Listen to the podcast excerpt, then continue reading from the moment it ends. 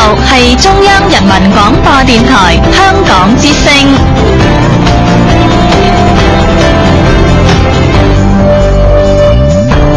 请锁定数码广播三十二台，全天候为您服务。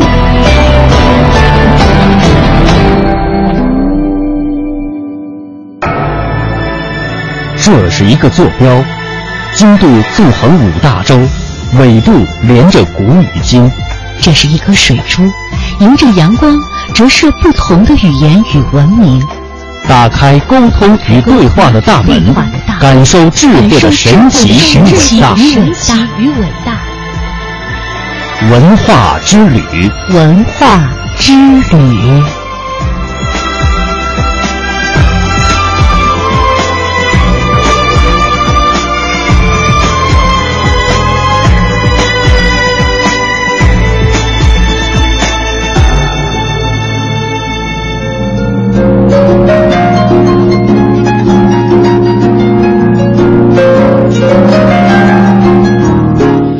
探寻文化渊源，感受文化魅力。听众朋友，大家好，这里是中央人民广播电台香港之声数码广播三十二台的文化之旅节目，我是谢哲，我是曼斯。首先和大家一起分享一下一个消息：香港博物馆节，这也是香港康乐及文化事务署举办的第一届穿越香港博物馆节，时间是在六月二十七号。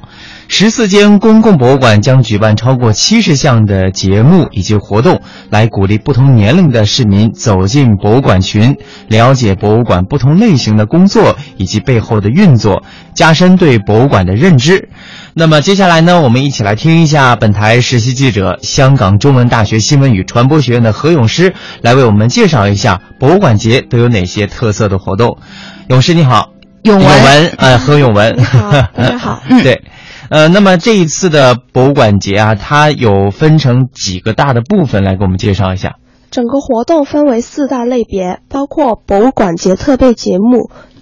反转博物馆节目系列、展览及电影系列以及教育及推广活动系列。当中包括文物行、文物鉴赏、展览、讲座等活动。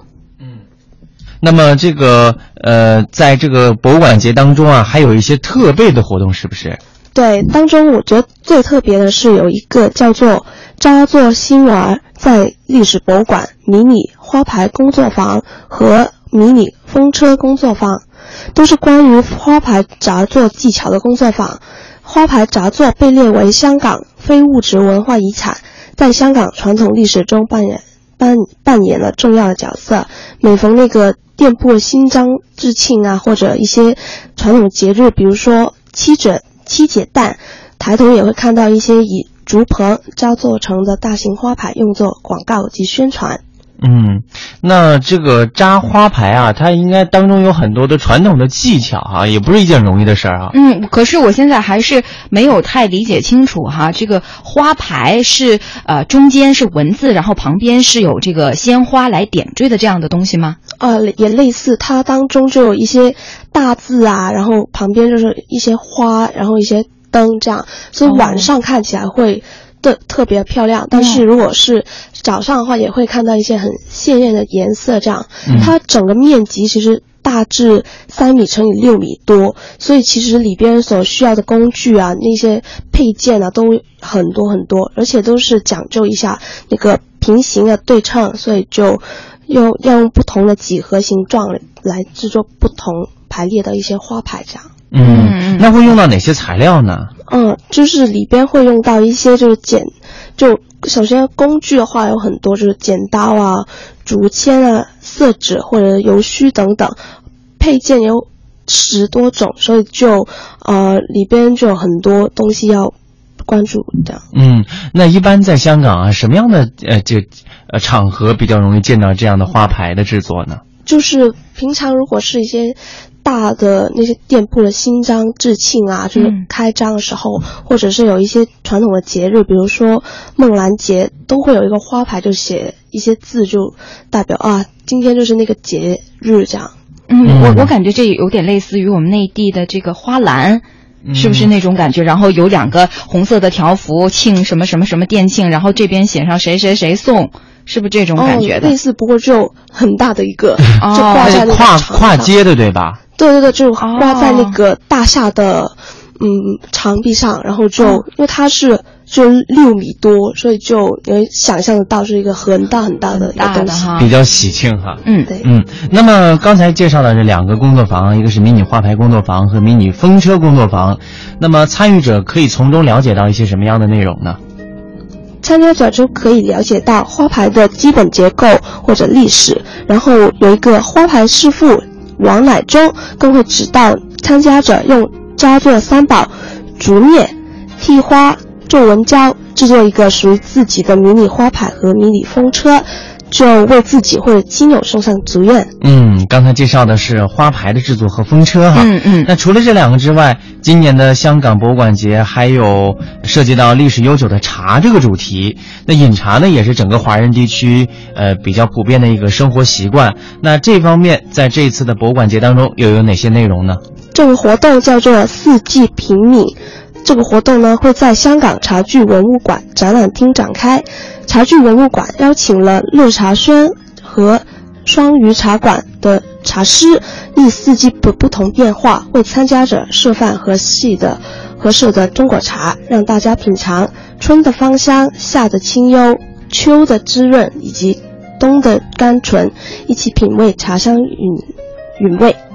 就一年之中啊，其实。季节的更替，在不同季节饮用适宜的茶，可以养生保健，保持身心健康。哎，我特别想问一下，就是永文，你平常喝茶吗？哦，我平常都会喝，因为我的姐姐或者是爸爸都常在家里泡茶。哦，那你比较喜欢喝什么样的茶？你的家人又喜欢什么口味的茶呢？他们都喜欢一些乌龙，呃，那个普洱这些的。那我就喜欢一些花茶。哦，那我觉得你在北京还真的可以多喝一些花茶哈。对，因为我觉得到了北京，可能接触到的茶叶的种类会更多，然后有机会品尝到一些。其实我跟那个永文的爱好有点像啊，嗯、呃，我对这个茶叶虽然说了解不多，但是我比较喜欢带有花香、啊、呃、果香这类的，就是气味。所以说，就可能太浓的那种茶，就发酵程度太高的，我反而有点接受不太好。对我喜欢那种清淡的。然后很香的那种。嗯，那除此之外啊，记得在前两天的是呃中国呃文化遗产日的前夕呢，我们也制作过一个特别节目，就是香港有很多保存完好的历史建筑，那这些历史建筑呢，结合一定的活化，呃，在今天呢赋予它的新的内涵，呃，也赋予了新的功能。那么这一次的博物馆节当中，是不是也有呃去感受一下历史传统建筑的这一些内容呢？对，这这个博物馆节呢，其实鼓励市民走进博物馆群，但其实并不只限于在博物馆里边，在香港的闹市之中啊，也会发现很多那种记载着历史印记的建筑物。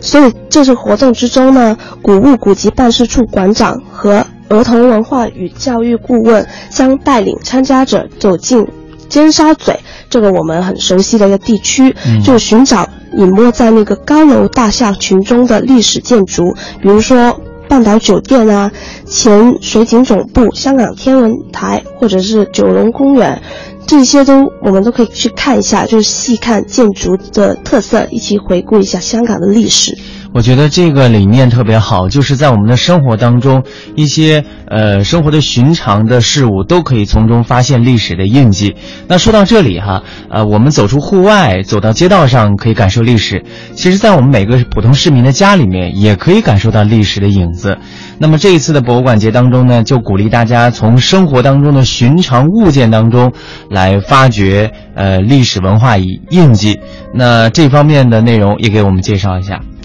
这次呢活动之中，香港文物修复办事处举办的珍藏上衣馆活动，由文物修复办事处的文物医生主持，参加者就可以把家里的中国书画、古籍文献或者是照片、银器或者硬币带给那个文物医生去检视一下，就专科的文物医生公开。应诊，就为每位市民提供十五分钟免费的诊断及咨询服务，之后在文物修复师指导之下做三十分钟的临床实习，就希望可以把这些在家里的很珍贵的一些文物啊，或者是一些老物件都能够尽早进行那个修护，好好。加以保保存，这样就希望可以市民都保永远的保留着这份记忆。嗯，我我觉得这样的活动特别的好哈，它是免费的对市民开放，然后帮助你去修复以及鉴定，真的特别棒。呃，有的时候我们会对家庭当中的一些艺术品啊，